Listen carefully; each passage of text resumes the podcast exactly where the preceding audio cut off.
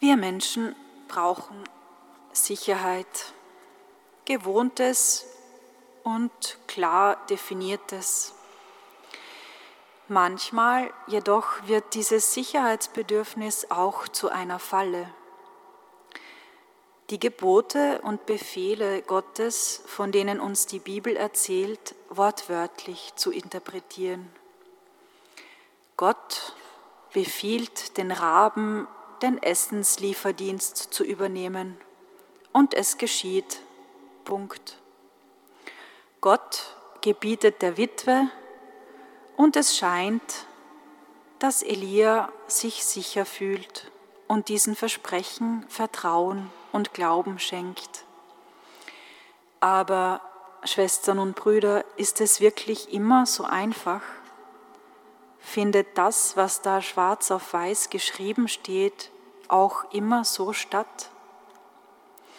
Wie oft hören wir die Stimme des Herrn wirklich so klar und unmissverständlich, ohne Schattierungen, Nuancen oder Grauzonen, ohne den langen Prozess des Hörens und Lernens, zu dem uns das Wort Gottes einlädt?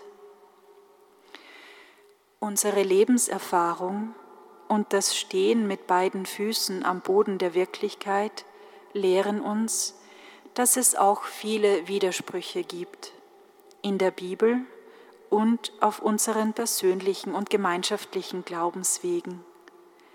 Das Leben, der Tod, die Schicksalsschläge halten sich nicht an Gesetze, Gebote und Regeln. Die Witwe, die ohne Namen bleibt, die zu den vernachlässigten Randgruppen ihrer Zeit gehörte, die für den großen Propheten Elia noch dazu eine Heidin war, von der er nichts zu erwarten hatte, gibt uns heute viel mit auf den Weg. Nicht etwa, weil sie in einem patriarchalischen System mit blindem Gehorsam einfach Gebote erfüllt. Nein, was mir persönlich heute nahe geht, ist die Offenheit dieser dem Tode ins Auge schauenden Frau, die einem Unbekannten einfach erzählt, wie es ihr geht.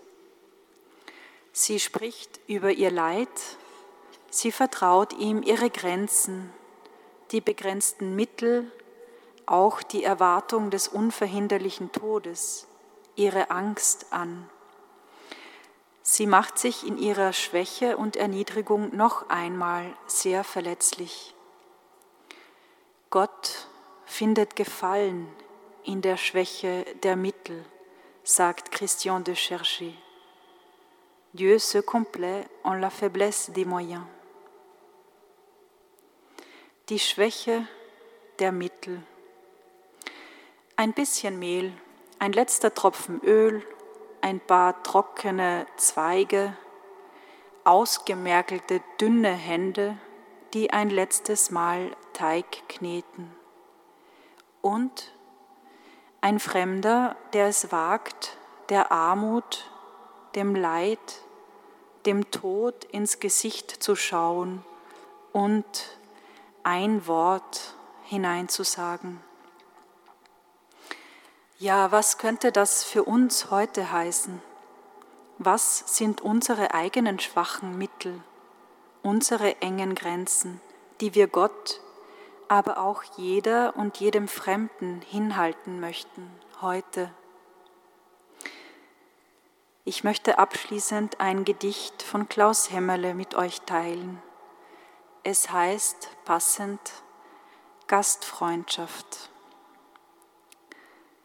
Tritt durch den Spalt, atme die Ordnung des anderen, lerne am Herd die Würden des Gastes und empfang in der Fülle der Gaben deren königliche Gabe, anvertrautes Leid.